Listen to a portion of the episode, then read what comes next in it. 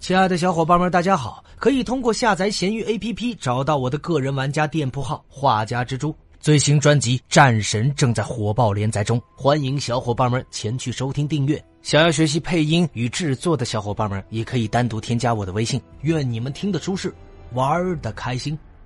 本回为大家带上的是德古拉。德古拉是美国漫威漫画旗下的超级反派，初次登场于1972年4月的《德古拉之墓》第一期。本名弗拉德·特佩什·德古拉，他是一名吸血鬼。登场的作品有《复仇者集结》。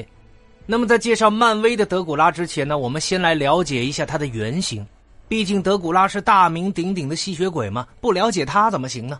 那么，德古拉的原型呢，来自于中世纪时瓦拉几亚大公弗拉德三世。弗拉德三世在1456年至1462年间统治现在的罗马尼亚地区。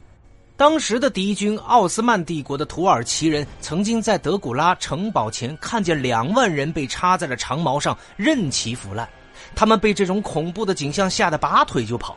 那么，尽管多数人将德古拉视为虚构的嗜血怪物，但是罗马尼亚人视他为民族的英雄，而德古拉的敌人很乐见于这个历史将他变成民间故事中邪恶的吸血鬼。那么，爱尔兰作家布莱姆斯托克于1897年写了一本名为《德古拉》的小说。小说中的德古拉伯爵是一个嗜血、专门挑年轻美女下手的这个吸血鬼。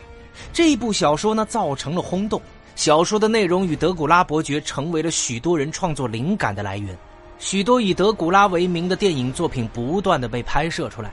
那么德古拉伯爵呢，也成为了一种经典的代表，并出现在了各种各样以这个吸血鬼为题材的电影当中。小说呢，后来被改编成了电影，而这一座出现在无数吸血鬼电影和小说中、位于罗马尼亚的布兰城堡也一夜成名。而美国作家伊丽莎白·科斯托娃于2005年发表的作品《历史学家》中呢，也在欧美掀起了新一轮的这个吸血鬼热潮。此书呢，也并会改编成了电影。那么在这里呢，稍微介绍一下德古拉城堡。德古拉城堡呢，位于罗马尼亚的布拉索夫，是当地一个著名的旅游点。当时呢，古堡估计价值为两千五百万美元，原属于这个玛丽皇后所有。他在一九三八年传给了女儿伊莱亚娜公主，在一九四八年呢，被当时的政府没收。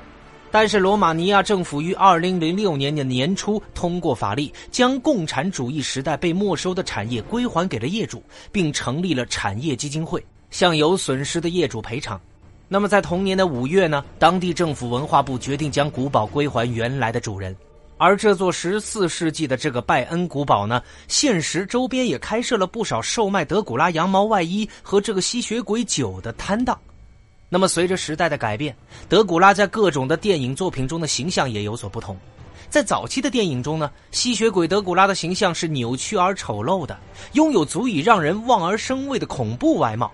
例如，1922年的《不死僵尸之孔力交响曲》与1979年翻拍的这个《诺斯菲拉图之夜晚的幽灵》。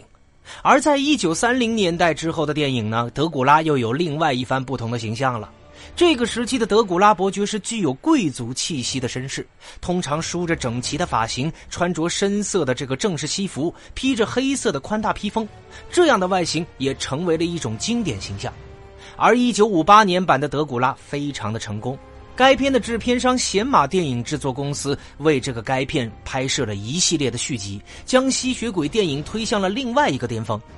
而一九九二年的电影《吸血僵尸之惊情四百年》也是以布莱姆斯托克的小说为蓝本而拍摄的。在外形上，虽然与传统的形象略有不同，不再梳着这个拘谨的发型，穿着深色的衣服与夸张的披风，但是绅士的形象也让这一部剧情取自这个旧题材的电影成为了经典。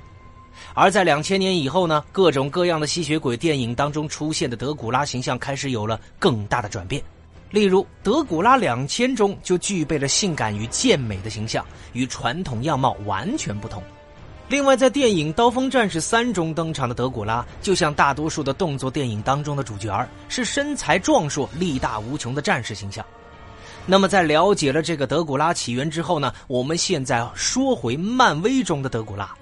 说是他在与土耳其将军这个图拉克的一次战斗中受伤，图拉克希望治愈德古拉，并将他作为一个傀儡统治者，所以呢，他将德古拉送至了吉普赛治疗师这个连达处，而连达呢，其实是瓦尔纳手下的一个吸血鬼，他将德古拉也变成了吸血鬼，但是他自己却被杀了。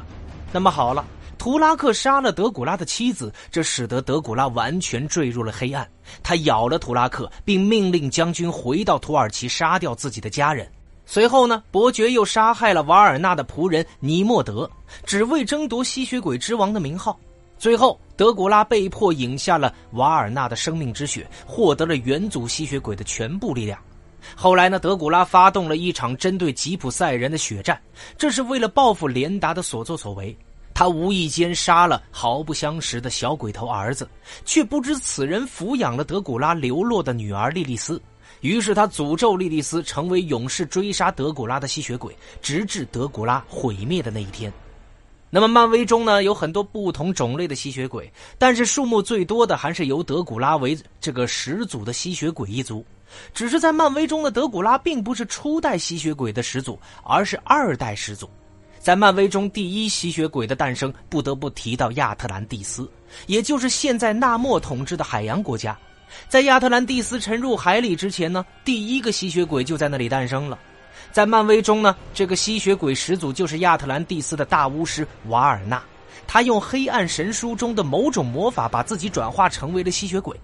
那么，黑暗神书呢，是漫威地球上古之神西索斯留在地球上的。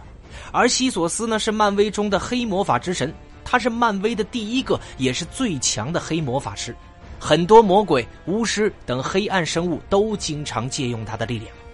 而西索斯也是绯红女巫的主要魔力来源，所以亚特兰蒂斯巫师能够用黑暗神书的力量把自己转化成为吸血鬼的始祖，这也就是漫威吸血鬼一族的起源了。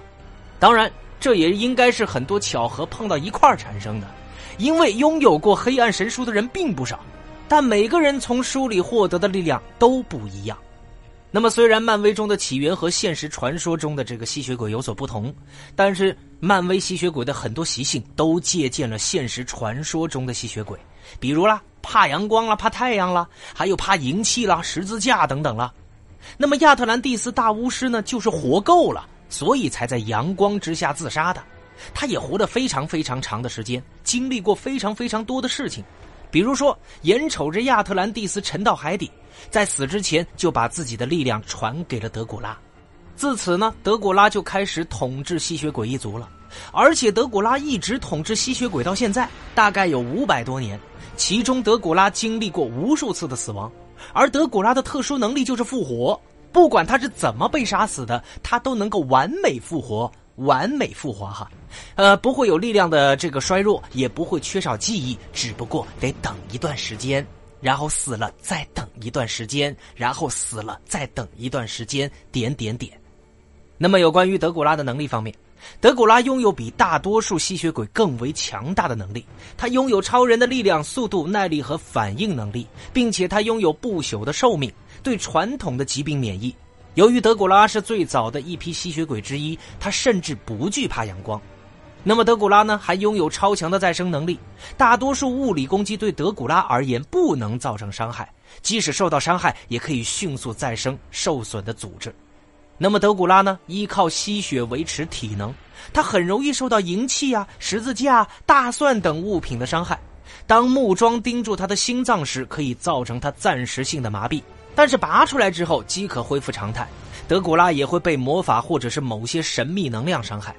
而且呢，它也能驱使或者是组织动物和拥有物化与幻化异形、呼风唤雨啦、召唤闪电啦、变成蝙蝠啦、狼或狼人、半人蝙蝠怪等能力。另外呢，镜子或者是这个摄像器材无法捕捉它的影像，它可以在真空中存活，拥有催眠能力。同时，他也是一名高水准的剑客和战士，熟悉并精通十五世纪的战争和军事战略。就连宇宙五大创始神明之一的死亡都无法杀死他的不死之性。也就是说，你可以无数次的杀死他，但是他总会复活。所以在漫画中呢，德古拉出现的每一刊几乎都得挂一回。然后在下一刊中再度复活，再度挂掉，其实挺倒霉的。而且呢，漫威中不少英雄都杀死过他，比如说美国队长啦、雷神呢、刀锋战士啦等等。这就是漫威中德古拉一脉吸血鬼的故事了。那么，只要德古拉还复还能复活哈，那吸血鬼一族就不会灭亡。